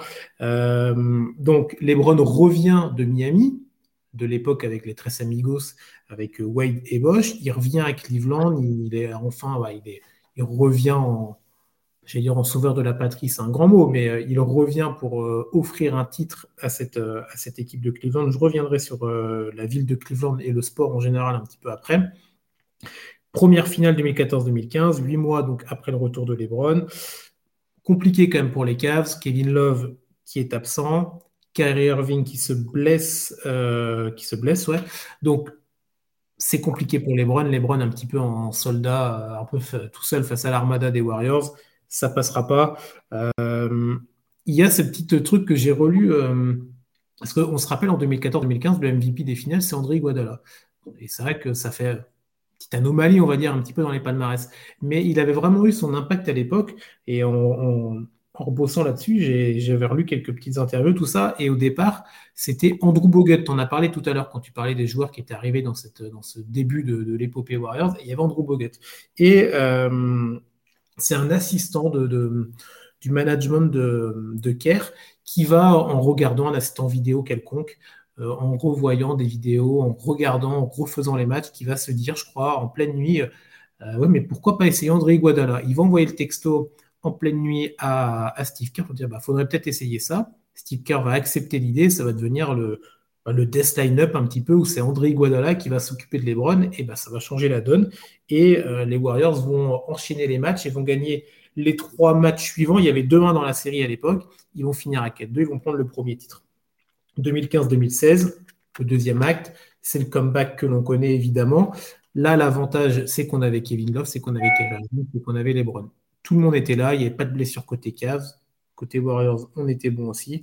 Euh, les Warriors sortaient de la saison qu'on a parlé tout à l'heure, 2015-2016, complètement folle, 73 victoires. Stephen Curry, MVP unanime. Bon, bref, on se dit ça va rouler, ça va être encore le, massacre pour LeBron, malheureusement, et pour son équipe des Cavs. Les trois premiers matchs, c'est des blowouts. De ce que j'ai noté, plus 15, plus 33, plus 30 points à la fin des matchs. Bon, un peu compliqué. Les Warriors mènent rapidement 3-1. On se dit, bon, bah voilà, dans les derniers matchs, et dans 10 jours, tout le, monde est, tout le monde est en vacances. Et nous, on va pouvoir aussi déconnecter un petit peu de, du basket et, de, et partir en vacances. Le match 5, c'est le tournant. Draymond Green suspendu. Tout à l'heure, on parlait de, Draymond Green aussi. Euh, bah suspendu pour ce match-là. Et ça va vraiment être la vraie bascule. Peut-être, ce ne sera pas la seule, mais une des bascules principales, évidemment, avec l'absence de, Green. Le match est à l'Oracle Arena. Et là, LeBron va nous sortir de ces matchs comme, euh, bah, je vais dire, lui seul peut nous, peut nous sortir. Il va être à 41 points, 16 rebonds, 7 passes les Cavs reviennent dans la partie 3-2. Donc, euh, ils avaient, euh, les Warriors avaient possibilité de remporter le titre à l'Oracle. Ils ne le font pas. Les donc, les, les, Warriors mènent toujours 3-2, mais ça devient un peu plus compliqué. Le match 6, évidemment, on fait les allers-retours. On est, alors c'est la Q peut-être à l'époque, je ne sais plus, ça change tellement les noms, mais en tout cas, on est à Cleveland pour, pour le match-là. C'est un do or die, on sait très bien comment ça marche. Et là, LeBron va encore nous sortir des gros stats. Le match d'avant, donc il fait 41-16-7. Le match suivant va nous faire 41-8-11. Voilà, ça s'est posé, 82 points de match. Euh, Cleveland revient du coup. On est donc à 3-3. Match 7 à l'Oracle. Là, on se dit, bon, ok, Cleveland, ils ont fait l'exploit, ils ont gagné le match 5, ils ont gagné le match 6. Mais ils vont quand même pas euh, ils vont quand même pas aller à l'Oracle, battre la meilleure équipe all-time en termes de nombre de victoires sur une saison. Cette équipe-là qui avait battu les Bulls, euh, qui était à 72 victoires. Alors le match est assez moche, hein, euh, faut pas se cacher. C'est une vraie guerre de tranchées. Le score est assez, bas. Et on arrive évidemment à ces actions d'anthologie avec le fameux bloc à deux minutes de la fin. Il y a 89 partout. Contre-attaque pour les Warriors. C'est André Guadala qui, va pour aller aller mettre le ballon. Et on a Lebron qui débarque de nulle part, là, qui comme un TGV, on appelle souvent le TGV Lebron. Bah, là, c'était vraiment ça pour le coup. Il était pas en retard, hein, lui, aujourd'hui, euh, ce jour-là. Et euh, il va nous claquer, euh, il va nous claquer le, The Block, ce qu'on a appelé The Block derrière. Il y a le shoot de Kyrie aussi, qu'on pas qu'on oublie, mais on pense tout de suite au bloc de Lebron. Mais le bloc de Lebron empêche les Warriors de passer devant dans un match vraiment à la serpe au couteau. Mais c'est Kyrie qui va planter un, qui va planter le shoot sur, euh, sur Stephen Curry et qui va, euh, qui va plier les goals. Et voilà. Et ce titre-là, complètement incroyable pour, euh, pour la dynastie des Cavs et pour la dynastie de LeBron. juste après, bon, on va aller passer hein, l'acte 3 et l'acte 4, beaucoup plus compliqué. Les Warriors ont fait, ont fait venir Kevin Durant à partir du moment où Kevin Durant va arriver, ça va être beaucoup plus dur pour évidemment pour cette équipe des Cavs. Kevin Durant va remporter les deux titres de MVP des finales. On connaît la suite, mais en tout cas, ce titre de 2015-2016 est vraiment majeur dans l'histoire de LeBron. Alors certes, LeBron n'a pas gagné toutes ses finales NBA comme d'autres ont pu le faire, mais c'est vrai que ce titre-là de 15-16 est vraiment euh, s'il y avait un titre à remporter pour lui, c'était celui-là. Et on voit toute son émotion quand il remporte le titre. Alors, il n'est pas à la maison quand il remporte le titre, mais c'est le Cleveland, This is for you, c'est tout ce qu'on connaît évidemment. C'est les pleurs sur le parquet, c'est la nuée de caméras tout autour de lui, c'est ce fameux maillot là des Cavs, le noir avec le C, là, ça devient vraiment un maillot iconique. Il fait partie de ces maillots-là. Quand on le voit, tout de suite, on a des souvenirs qui reviennent. Il y a évidemment d'autres jerseys qui peuvent nous faire penser à ça, mais celui-là, en tout cas, est vraiment atypique ce titre-là est atypique pour les Browns, ce titre-là atypique est tellement particulier pour Cleveland. On l'a dit, on l'avait dit, répété à l'époque, ça faisait des années, des années, des décennies entières que, euh, que la ville de Cleveland n'avait pas remporté un titre. Et du coup, je suis un petit peu creusé sur les équipes majeures, dans le, bah, en tout cas dans les sports majeurs de la Ligue américaine et ce qu'il y avait à Cleveland. Alors, il y a des noms qu'on connaît. Par exemple, en MLB, il y a les Guardians de Cleveland. En NBA, donc les Cavs, bien entendu. En NFL, il y a les Browns. Et en NHL, Sam, est-ce que tu savais que, Cleveland avait une, a eu une équipe NHL Oui. Ah, est-ce que tu peux me donner son nom? Euh... Allez. Tu me prends des dépourvu. Bah oui, bah c'est but. alors l'équipe a duré que deux saisons. Hein. De alors je te donne les indices 76 à 78. Euh, ensuite, il y a une fusion avec euh, Minnesota North Star, qui devient aujourd'hui Dallas. tu me dis hein, si je me trompe. Euh, mais tu n'as pas le nom? Non, je pas. Tu l'auras pas. Les Barnes. Ah, bien sûr que je l'avais. je t'avais dit, j'ai eu Sam sur la NHL. C'est beaucoup plus simple une fois que tu l'as dit. Bah oui, évidemment. Euh, ouais, donc les Barons de, Cleveland 76-78. Alors, ça va pas aller, euh, ça aura jamais gagné de titre cette, euh, cette équipe-là sur les quelques années où ils ont été à Cleveland. Les titres en sport, en sport majeur à Cleveland, c'est pas c'est pas la folie. Hein. Les Indians, donc, il y a deux titres pour, pour eux, donc en 1948 et en 2020. Les Browns en NFL, il y en a un petit peu plus, il y en a quatre. Alors, il y en a huit avec l'ancienne ligue à l'époque. Bon, on va pas rentrer là dans tout ça. Mais les derniers titres, voilà, c'était 1950, 54, 55 et 1964. Voilà. Donc, il y avait vraiment une, une disette en termes de, palmarès dans le sport à Cleveland. On sait qu'aux États-Unis, euh, le sport, c'est vraiment un vecteur important dans la société et dans les villes. Euh, que ce soit en hockey, en basket, en foot, et on sait qu'il y a des vraies identités dans toutes les villes. Hein. Alors il y a des villes qui sont plus fournies que d'autres en termes de sport. Il y a des, il y a des, il y a des villes qui n'ont pas les, quatre sports majeurs, il y en a qui en ont plusieurs. Euh, New York, par exemple, bon, après c'est New York, ils ont deux équipes en NFL, ils ont deux équipes en NBA, bon bref, mais il y a une vraie identité par rapport euh, aux franchises, par rapport au sport, et c'est vrai que dans cette ville de Cleveland, elle était vraiment assez pauvre en termes de palmarès, et ce titre des Cavs en 2016 va vraiment remettre Cleveland sur la carte dans le sport américain, en tout cas. Euh, et bah, LeBron n'en aura pas été, euh, aura été peut-être le, moteur le plus, euh, le plus important, bien entendu. moi, le dernier point sur, sur LeBron pour, pour clôturer, c'est l'aspect business, un petit peu. Et le côté, quand LeBron part quelque part, l'impact économique que ça a dans les deux sens, aussi bien négatif pour l'équipe ou pour la ville qu'il quitte, positif pour la ville qu'il va accueillir. Et donc, il y avait eu des, euh, euh, des, enquêtes journalistiques qui avaient été faites. Vous pouvez retrouver ça même sur le site de la ville de Cleveland. Il y a tout un article intéressant d'un point de vue économique sur l'impact euh, sur l'impact de, de Lebron lorsqu'il lorsqu'il signe dans un club. Il y a même un nom, ça s'appelle l'effet Lebron ou l'Economics, donc LE Economics. Donc il y a, ça a vraiment été calculé, réfléchi par des experts en économie. Et ce lien entre business et sport pro donc déjà n'est pas n'est plus à démontrer depuis des années des années, mais LeBron en est vraiment une, euh, une synthèse ou en tout cas euh, quelque chose de très, atypique. quand il va être donc il va démarrer à Cleveland, il va ensuite aller à Miami. alors, selon les chercheurs d'une étude économique, on va pas la citer, la seule présence de LeBron quand il revient du coup dans l'Ohio, euh, ça va susciter une hausse de 13% du nombre de restaurants et des bars dans un rayon autour du stade et autour de, l'arène.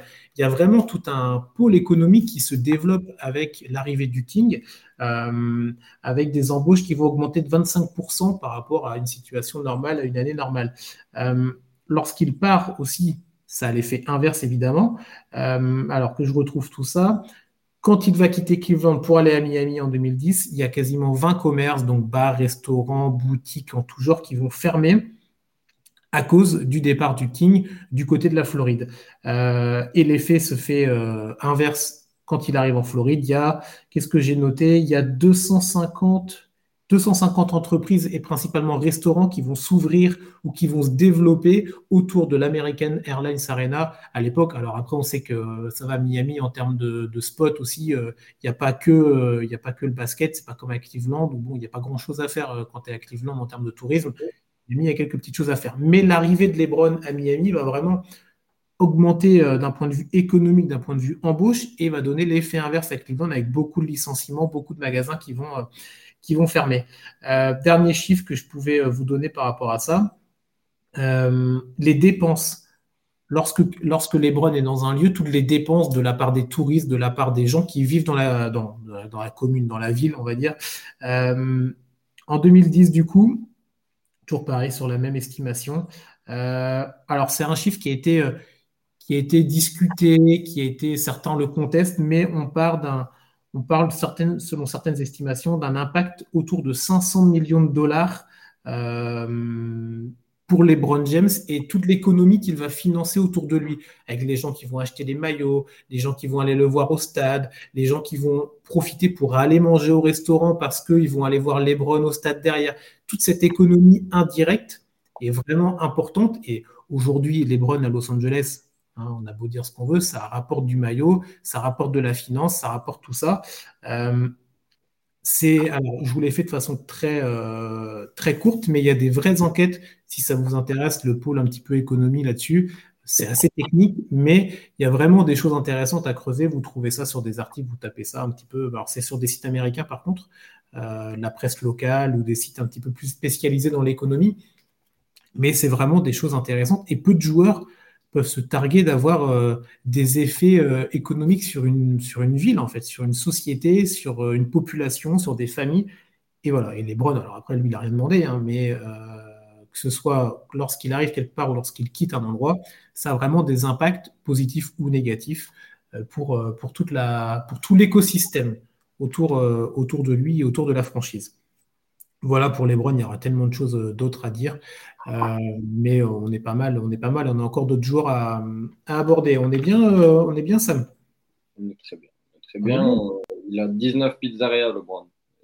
Oui, mais ça, ouais, mais ça je l'avais, ça je l'avais noté. Alors je ne sais plus où je l'ai mis, mais oui, je l'avais noté. Je m'étais dit, tiens, il va m'en parler de, il va m'en parler de la gastronomie. Il y avait eu un truc sur euh, quand il avait acheté des actions. Il y avait ça aussi, le côté bourse.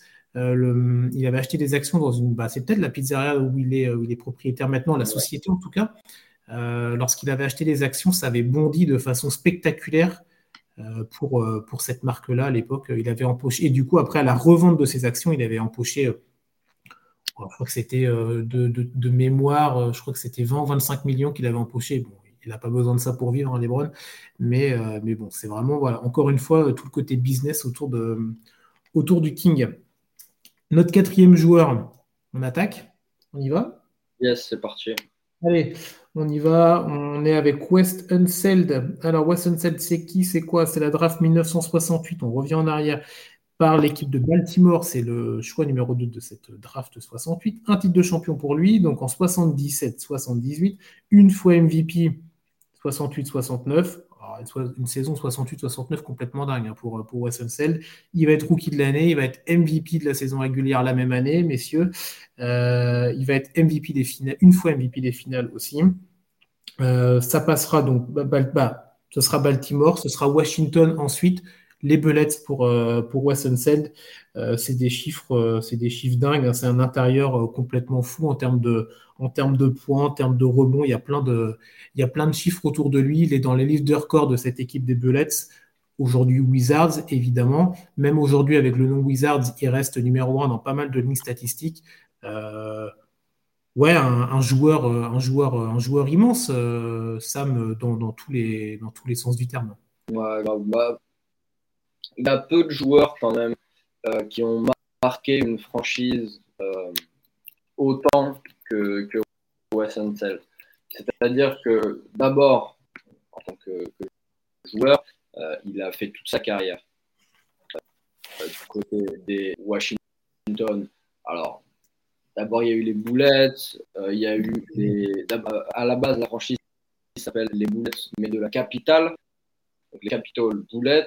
Et juste avant, bah, c'était euh, les boulettes de Baltimore, pas de Washington. Mais pour l'histoire de la franchise, donc euh, que ce soit à Baltimore ou à Washington, euh, mm. il aura vraiment marqué ce, cette, cette, équipe. Et peu de joueurs peuvent se targuer finalement d'être les meilleurs joueurs de l'histoire de, de, leur franchise.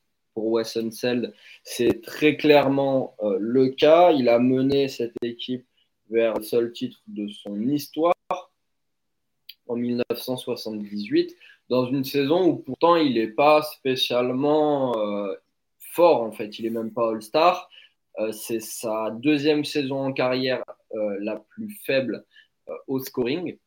et pourtant, il mène les Bullets vers le succès dans une équipe avec des, stars hein, quand même. Phil Chenier, Elvin Hayes, dont on a déjà parlé, Tom Anderson. Euh, chose intéressante dans cette équipe est aussi Mitch Kupchak, euh, qui est aujourd'hui ni plus ni moins que euh, le GM de, des, et à la fois le GM de, des Lakers, Shaq et Kobe. donc voilà, grosse équipe grosse équipe avec surtout euh, une, grosse défense, bien évidemment, parce que c'était aussi ça, c'était du rebond de la défense, un physique euh, vraiment de, déménageur. Pourtant, il n'était pas si grand que ça. Hein. il n'était pas si grand que ça. 2 mètres 1 seulement pour un des meilleurs pivots de l'histoire. c'est assez étonnant, mais on peut le comparer à un, Barclay, peut-être avec un peu moins de physique. Mais, mais, voilà, c'est dans ce type de physique en tout cas que, que s'est développé l'ami Wes Unseld. Pour vous mhm. raconter un petit peu les playoffs 1977-1978, euh, on a d'abord pardon, euh, euh, une, opposition de, de, style au premier tour contre les Hawks d'Atlanta. Ça se joue en deux matchs à l'époque, le premier tour. Il les balaye très clairement. Il n'y a pas grand-chose en face. On a du John Drew, on a Tri Rollins éventuellement qui peut faire l'autre, qui pouvait faire le travail. rien de ce sachant que Tri Rollins en plus c'était rookie. Euh, deux victoires. Terminé. On passe aux Spurs de George, George Gervin, excusez-moi. Euh, en six matchs, c'est bouclé. Six matchs euh, dans, dans, lesquels Unseld est correct. Il n'est pas, pas, non plus exceptionnel. Offensivement, je parle bien sûr. Voilà. Ensuite, on ira chercher en trois matchs seulement les, les Sixers. Les Sixers de Philadelphie. Euh, avec notamment Julius Serving, Collins, euh, qui sera ensuite euh, coach à Chicago, le père de Kobe, il y a qui dans l'équipe? World Be Free, George McGuinness, Kawhi Jones, etc., etc. Ils vont les balayer pour ensuite affronter Seattle, et c'est là que, que, la série est la plus longue. Sept matchs euh, matchs contre Seattle et au final c'est les Bullets qui l'emposent ou euh, qui, qui l'emportent euh, alors que c'est à l'extérieur.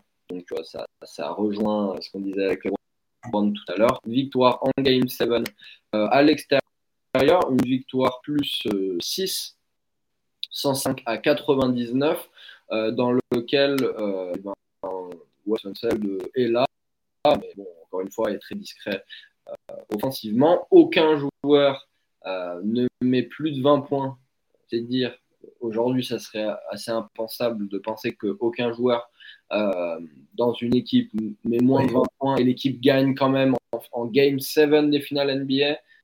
J'aurais du mal à y croire, mais en tout cas, c'était le, le, cas. En face, on avait quand même euh, du Dennis Johnson au poste de meneur qui fait un match absolument dégueulasse à 0 sur 14 au tir un choc monumental. Euh, L'ami Gus Williams également au poste 4, et puis Jack Sigma, bien évidemment. Euh, aussi du Paul Silas, qui lui aussi a fait, euh, des piges en tant que coach. Euh, et justement, donc, après la victoire, après la carrière de coach, viendra Wessenseld une carrière bah, d'entraîneur. comme, son fils, l'est actuellement d'ailleurs avec la, franchise de Washington. Euh, Wes Unseld va coacher pendant euh, sept saisons, pardon. Euh, sept saisons, uniquement évidemment une franchise. c'est les Bullets qui malheureusement ne mènera qu'une fois en playoff, en fait, une seule série de playoffs sous le règne de Wes Unseld. Il n'y a, pas une transition de, de dingue comme comme l'ont été d'autres euh, au post-coach, mais euh, en tant que GM, ça sera pas mieux non plus. Malheureusement, il va être GM euh, de 1996 à 2000 et de 2001 à 2003. Pourquoi ce trou, Chris? Tu me le demandes, tout le monde me le demande. Bien évidemment. Parce qu'il y a eu l'ami Michael Jordan, donc entre-temps. Ah oui, mais tu en avais parlé déjà. voilà. Tu avais parlé de l'époque de Jordan avec les Wizards. Donc c'est lui qui est GM avant et après, euh, et après euh, euh, Jordan. Et alors, mhm. ça me fait rire parce que il aurait pu avoir, l'ami Wes la raquette des Pistons champions en 2004. 4. Top. parce que dès qu'il arrive, donc il arrive le 1er mai 1996, en juillet, il trade Rachid Wallace à Portland euh, contre Harvey Grant et Rod Strickland. Compliqué. Euh, et après, il signe Ben Wallace euh, donc, comme agent libre. On, le rappelle, le Ben Wallace est le meilleur joueur non de l'histoire. Il signe en agent libre pour son arrivée en NBA. et il, va le développer jusqu'au moment fatidique où il va partir donc du côté de Détroit. non, du côté du Magic d'abord. Excusez-moi. du côté du Magic pour Isaac Austin dans un petit package. Après, il va passer par Orlando. Il va revenir ensuite du côté de Chicago et puis de Détroit, bien évidemment. Donc voilà, voilà un peu le, profil de, de, de un pivot euh, qui aura fait les trois, enfin les trois postes les plus médiatisés en tout cas euh, du basket, c'est-à-dire GM, coach et puis évidemment joueur. Euh, il aura été bien meilleur en joueur que dans le reste. on verra que, ce que, peut faire son fils avec Washington. Est-ce qu'il arrivera à, à, donner un titre? L'histoire serait belle, mais c'est pas, pas encore encore défini. C'est pas encore le cas, ça va certainement pas être pour cette année en tout cas. on croise pour eux, mais ça risque d'être compliqué. Chaque chose en son temps. Tu parlais de, du lien avec euh, Elvin Hayes tout à l'heure, là, ils ont joué ensemble, tout ça, machin. Mais ils n'ont pas, ils ont pas tout le temps joué ensemble. Et euh, en particulier, donc, quand Weston Seld prend le titre de rookie, de rookie de l'année, rookie MVP, euh, il va l'être devant Elvin Hayes. Hein. Alors Elvin qui lui sera, il sera meilleur score de la ligue avec 28 points et 17 rebonds. Donc on est quand même sur des gros, on est quand même sur des gros stats. Mais euh, c'est Wes Sunset qui va prendre ce titre-là de, rookie de l'année et de MVP. Il y en a un seul autre qui l'a fait, c'est Will Chamberlain. Ça tombe bien, on va parler juste derrière. Hein, les, connexions sont, parfaites. Euh, il est vraiment, comme tu l'as dit, dans, dans, les, dans les books, dans les livres des records de, de cette équipe Belets, Wizard, euh, voilà, Washington, Baltimore. Euh, quand on regarde un petit peu, quand on ouvre le, pal de, le palmarès individuel en termes de joueurs pour cette franchise-là, il est numéro un en termes de matchs joués, il est numéro un en termes de minutes jouées, ça paraît logique, il est numéro un en termes de rebonds, il est à 13 769 rebonds. Le deuxième, Elvin Hayes, on ne pas le citer, il est à 9300 rebonds. Donc il y a quasiment 4, il y a même plus de 4000 rebonds d'écart entre le numéro 1 all-time et le numéro 2. J'ai pas on souvenir. on attend des grosses prestations de Porzingis là pour, euh, pour les gars. c'est ça, tout à fait. Mais euh, j'ai pas souvenir, faudrait creuser dans les, dans les de, la NBA, mais d'un tel écart euh, entre un numéro 1 et un numéro 2 sur une, sur une telle ligne statistique aussi majeure. Tu vois, peut-être que sur des, je sais pas, des interceptions, sur des trucs un petit peu plus, euh, même si c'est important comme ligne, mais sur des statistiques un peu plus euh, mineures, on va dire. On sait que la NBA, elle adore les stats, elle adore les chiffres, il y en a partout, mais le rebond, ça reste une stat majeure, importante et qui est comptabilisée depuis un paquet d'années quand même maintenant. Il y a des époques où ça avait été comptabilisé, je pense que les livres des records seraient un peu différents aussi, mais en tout cas, voilà, quasiment même plus de 4000 rebonds d'écart, c'est, complètement dingue. Tu parlais de son physique. C'était quand même un certain. C'était un bloc. Hein. Il faisait plus de 115 kilos. Il s'appelait alors, un de ses surnoms, c'était The Wide U. c'était un physique un peu, ce que j'ai pu lire, un côté un peu frigo américain, pour rester sur les, euh, le côté très, euh, bah, très, très américain pour le coup, mais euh, c'était vraiment, vraiment bien tanké. c'est des sacrés écrans qui étaient proposés aussi. c'était un vrai physique, un vrai gabarit. C'était, ça devait être bien compliqué de le bouger pour pouvoir capter plus de 13 000 rebonds. C'est que voilà, il était bien positionné à la raquette, il savait se positionner, il savait se placer. Et en face, c'était compliqué de, hop, d'aller, d'aller mettre l'épaule, d'aller mettre le truc pour essayer d'aller le, d'aller le chercher. Mais, euh, mais ouais, un joueur, un joueur iconique de cette franchise-là, voilà, cette saison 68-69 où il est rookie de l'année, MVP, il est dans la première team NBA, il est dans la première team rookie aussi. C'est quand même assez dingue. Tu arrives dans la ligue, dans la grande ligue de basket t'es rookie de l'année, ce qui est déjà une belle en soi, parce qu'il y a quand même du monde derrière. Euh, et en plus de ça, tu deviens le meilleur joueur individuel de la ligue. C'est euh, vraiment une performance majeure, performance majuscule. Et euh, ce joueur-là, il va, de ce que j'ai noté, ouais, il, va, il, va, il va connaître les playoffs dans toutes les saisons dans lesquelles il va passer, uniquement la dernière où il va, il va rater. Il va faire quatre finales NBA. Le titre, tu en as parlé, 77-78. Donc vraiment une, un joueur, un joueur majeur dans cette, dans cette équipe de Washington, dans cette, dans cette franchise des Bullets puis des Wizards. Et, euh, et, voilà, il y aurait plein d'autres choses à, raconter évidemment sur lui. Il y a des images à aller voir évidemment si ça vous intéresse sur, sur. Mais, euh, mais il va falloir qu'on enchaîne nous sur notre dernier, euh, dernier joueur, Sam. Quel, joueur on reste Ouais, c'est ça, bah oui, je crois un, fameux Wilt. On vient d'en parler juste un instant. Wilt, Wilt Chamberlain, on termine avec, avec lui la draft 1959 pour lui avec les Philadelphia Warriors. On a parlé plusieurs fois de cette, cette équipe avec ce nom là maintenant les, de, de Philadelphie à l'époque les Warriors. Wilt, alors c'est que Hein, je me permets, c'est que deux titres de champion, mais moi je reviendrai aussi le pourquoi il n'y a que deux titres. Deux titres de champion, quatre fois MVP pour, euh, pour l'ami Wilt, une fois MVP des finales. Il a été sept fois meilleur scoreur de la ligue, il a été onze fois meilleur rebondeur de la ligue. C'est d'abord les Warriors avec Philadelphie, puis San Francisco quand il y a le déménagement. C'est ensuite les Sixers, ça termine aux Lakers. Wilt, voilà, c'est euh, encore une fois, cette semaine il y en a beaucoup, mais il est dans, cette, dans, ce, dans ce gratin-là, dans ces... vraiment, fait partie de ces légendes, de ces icônes. Ils se mettent à table, ils sont pas nombreux, ils sont 10, 15 maximum peut-être, allez, euh, euh, où ils peuvent vraiment se mettre à cette table-là et dire, voilà, moi je suis plus qu'un joueur, je suis plus qu'une superstar, je suis une légende, je suis une icône en fait. Ah non, mais Wilt, c'est abusé. Le... on, on, parle de chaque en termes de domination. Euh, est-ce que c'est le joueur le plus dominant de tous les temps, etc. Wilt, c'est autre chose. Euh, c'est il a écrasé la ligue. Il était plus fort que tout le monde, tout le temps, mais pas forcément euh, pour le collectif. Même si il a mené la ligue en passe décisive en 1968. Ah oui, euh, bah, tu vois, je ne l'avais pas celui-là. Euh, avec 8,6 passes. Euh, mais Wilt, comment dire, les statistiques sont indécentes. On est sur, sur les trois premières saisons.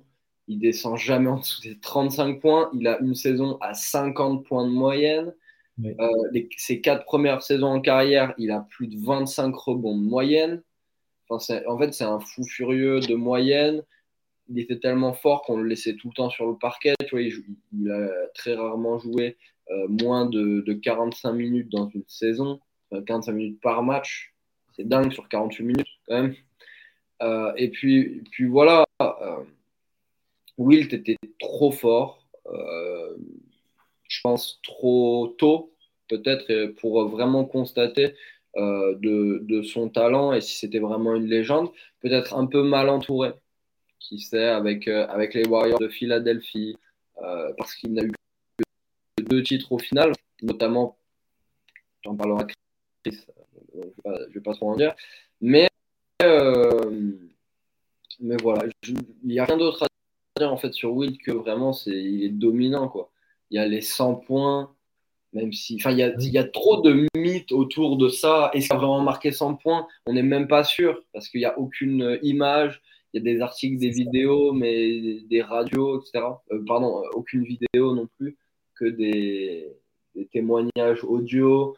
Euh, et puis des articles, etc. on ne sait même pas s'il a déjà marqué 100 points. Il y a, est-ce qu'il a vraiment fait un quintuple double? Euh, donc 5, euh, euh, donc au moins plus de 10 points, plus de 10 rebonds, plus de 10 passes, plus de 10 interceptions, plus de 10 contre, ça serait le seul à l'avoir jamais fait.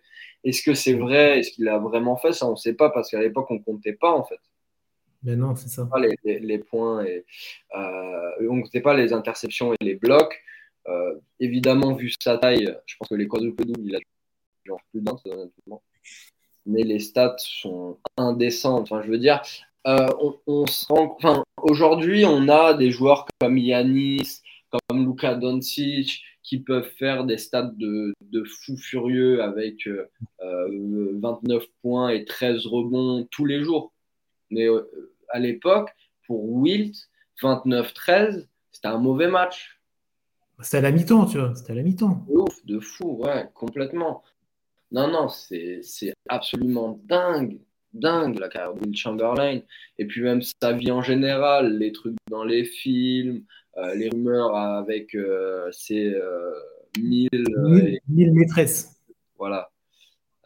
non, franchement, c'est abusé. Et alors c'est dingue parce que la saison où il est en 50, 50, 25, c'est moyenne. Hein. 50-25. 50-25, il est pas MVP, le gars. Le NBL, je dis, ah non, 50-25, non, c'est pas assez. Et alors, pourquoi? On va aller, voir ça. Pourquoi il n'est pas MVP, euh, l'ami Will Chamberlain, bah, sur cette saison? Euh, j'arrive pas à voir qui euh, parce que bah il y a, y a un, un joueur du côté de la route est toujours bah, qui lui barre la route, il lui a barré la route toute sa carrière. Et là, je te passe une magnifique transition, Chris. C'est qui ce joueur? ah, bah, c'est, un certain Larry Bird peut-être. Euh, Bill, non, non, qu'est-ce que je raconte Qu'est-ce que je raconte? Euh, certain Bill Russell. Pourquoi j'étais sur Larry Bird? Je sais pas, Parce qu'il y avait. Non, mais aussi. Parce que sur mon, sur mon, livre à côté, il y avait cette image-là. Donc, excusez-moi, autant pour moi. Certains, certains Bill Russell, pardon. Oui, bah, c'est ça qui va, qui va bloquer pour beaucoup la. Bah, il aurait eu un palmarès, son palmarès là qu'on a cité tout à l'heure est déjà euh, très bien fourni, attention, mais il aurait pu être beaucoup plus important s'il n'y avait pas eu cette, euh, rivalité légendaire entre, euh, Wilt et, Bill Russell. Quelques chiffres pour aller dans cette, logique-là. Ils se sont affrontés 142 fois. il y a eu 49 matchs de playoffs huit séries, donc ils se sont affrontés sur huit séries, euh, tout tour confondu. Et dans ces huit séries, il y a eu, euh, bah, il y a eu les, deux finales. Euh, c'est vrai que il aurait. après, il faut toujours avoir une adversité forte, incroyable, légendaire aussi, tu sais. Et euh, pour avoir bah, des légendes et pour avoir des vaincus, pour avoir des beaux, des beaux gagnants, il faut toujours euh, bah, des, gens qui perdent en face. Et, c'est vrai que malheureusement pour Wilt, euh, ça, aurait été, bah, ça aurait été Bill Russell en face qui l'aura qui l'aura vraiment, qui l'aura marqué. Moi, ce que j'avais noté aussi, c'était les déclarations pour montrer le respect entre ces joueurs-là, parce que il y avait de l'adversité, c'était des joueurs qui, bah, se battaient pour leur franchise, ils se battaient pour leur équipe, ils se battaient pour leur maillot, pour leur carrière, mais à côté de ça, c'était des gens qui se respectaient humainement et c'était vraiment un point intéressant à, noter. Je vais vous retrouver la décla. Euh, lorsque Will Chamberlain décède à 63 ans, donc c'est en 1999, euh, Bill Russell va déclarer, alors je vais vous lire ça rapidement, je ne peux décrire la douleur que je ressens aujourd'hui, j'ai perdu un ami exceptionnel et une partie importante de ma vie. Notre relation était intensément personnelle. Nombreux sont ceux qui ont parlé de nous comme de la plus grande rivalité de l'histoire du basket, mais ce n'était pas une rivalité, c'était une compétition honnête et féroce, basée sur l'amitié et le respect. Voilà, je ne vais pas vous lire tout, le reste de la déclaration, mais tout est dit en fait dans, les, mots que, dans les mots qui ont été utilisés. Euh, voilà, c'est euh, c'était vraiment deux joueurs qui se respectaient, qui, s'appréciaient, qui se rentraient dedans quand il fallait, parce que bah, c'était des moments, c'était des playoffs, c'était des finales, il y avait les titres, il y avait de la, dynamique en jeu, mais un vrai respect important. Et euh, c'est un point vraiment majeur à souligner. C'était pas deux, mecs qui pouvaient pas se voir et, et qui pouvaient et qui allaient se rentrer dedans dès qu'ils le pouvaient. Je vais rajouter quelques chiffres pour, euh, pour conclure, en tout cas de mon côté, sur Will. Tu as donné quelques chiffres déjà, les 100 points, les 50 points de moyenne, euh, tout ça. Euh, sur sa saison rookie, il y, a des, y a des trucs complètement, des trucs complètement dingos. Qu'est-ce que j'ai noté? Alors, dans la globalité de sa saison rookie, il y a 27 matchs où il va être entre 40 et 49 points. Il y a 5 matchs où il est à plus de 50 points de moyenne.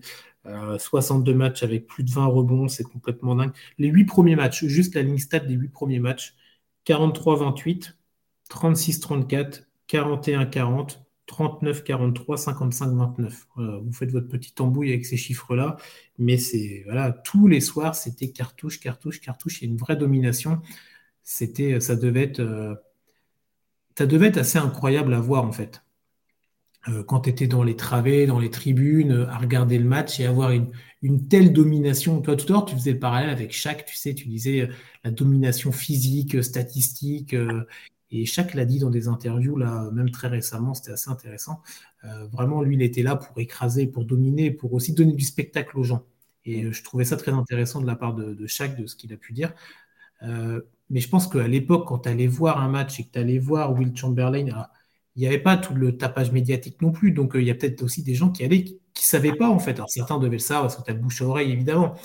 Mais certains devaient aller dans, dans, la salle, dans l'arène pour aller voir ça. Et, tu devais prendre mes claques sur claques, en fait. Quand tu as un mec qui, il gobe tous les ballons, il enchaîne les points, il récupère tous les rebonds. C'est monstrueux. Alors après, euh, il y a le côté collectif aussi qui joue, tout ça, machin. C'était des perfs euh, très, bah, très individuels individuel en tout cas, c'est sûr. Mais ça devait être quand même assez, assez incroyable, assez unique, assez unique à voir.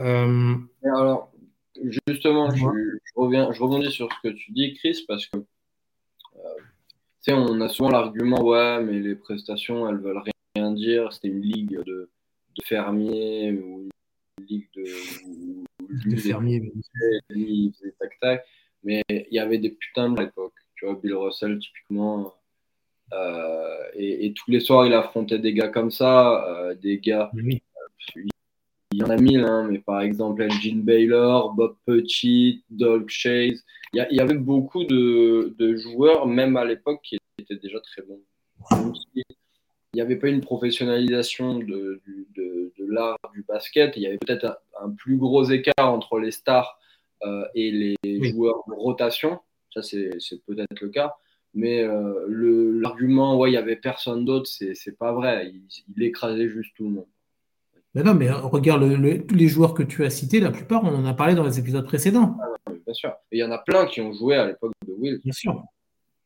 Et il y en a plein d'autres, oui, qu'on n'a pas cités, évidemment, mais qui, étaient majeurs. Mais tous les noms que tu as cités, quasiment tous, on les a, on, en a fait des minutes et des minutes dans les, dans les épisodes précédents. Donc ça montrait bien que oui, il y avait vraiment il y avait un vrai niveau. Il n'y a peut-être pas cette homogénéité-là qu'on connaît aujourd'hui, mais il y, avait, du client en face. Il y avait du vrai client. Bill Russell lui aura été le principal client et l'aura bloqué pour euh, avoir ce fameux palmarès euh, complètement dingo. Mais c'est vrai que Will, c'est les chiffres.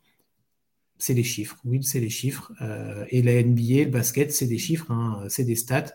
Donc, c'est évidemment, c'est évidemment quelque chose d'important et de primordial à prendre en compte. Et un joueur Ouais, peut-être trop tôt, c'est vrai que ça aurait, même, même à voir, tu sais, dans, des images, dans de la diffusion, dans des archives, ça aurait peut-être été plus intéressant de le voir un peu plus tard, mais bon, en tout cas, c'est comme ça, et c'est l'histoire que c'est comme ça que l'histoire s'est écrite pour, pour lui, évidemment. Euh, on est bien, on a fini là pour cette semaine? On est bien. On est pas mal. On a encore fait un joli, euh, joli podcast euh, ensemble avec toi, Sam. Je te remercie pour, bah, pour toute cette émission ensemble. Là. Merci à toi. Ben oui, on va se retrouver très vite euh, pour le dernier épisode du Top 75, des cinq derniers joueurs de la liste. Donc, si vous nous avez suivis et si vous avez fait votre petit, euh, vous avez coché les joueurs, tout ça, vous devez savoir de qui on parle. Si vous n'avez pas coché tout ça, si vous n'avez pas fait votre petit listing, on vous en voudra pas et on vous en parlera évidemment euh, bah, très vite. Le dernier épisode du Top 75 arrive donc très rapidement. Vous retrouvez les précédents évidemment sur les plateformes de podcast. Vous les retrouvez sur euh, le fil Twitter. Bon, il va falloir aller chercher un petit peu hein, de The Free Agent, mais vous pouvez trouver ça évidemment. on vous souhaite un bon week-end, on vous souhaite plein de bonnes choses. Saison NBA qui reprend très vite dans la nuit de mardi à mercredi. On sera là, évidemment. Sam, toi, on te retrouve le matin aussi. Le matin, du lundi au jeudi, avec euh, la prochaine fois un invité surprise, très probablement. Ah, tu fais venir des guests. Ouais. Très bien. Donc lundi, tu as un guest, alors c'est ça? Normalement, la semaine prochaine, j'ai un guest. Très bien. Et eh ben, hâte de, hâte de voir ça. Donc, vous retrouvez Sam tous les matins, frais, dispo. C'est à 7h30, hein, c'est ça? Tout à fait. C'est ça. 7h30 pour les plus matinaux. Vous pouvez regarder ça en replay aussi avant d'aller bosser, c'est parfait. Avec les résultats de la nuit en NHL principalement et la NBA évidemment quand ça va reprendre. Step back mardi, émission spéciale sur la reprise NBA. Euh, et voilà, la saison va être lancée et ça fait bien plaisir. Et pour nous, bon, on se retrouve très vite pour le dernier épisode donc, du top 75. Bonne fin de journée à vous. Ciao.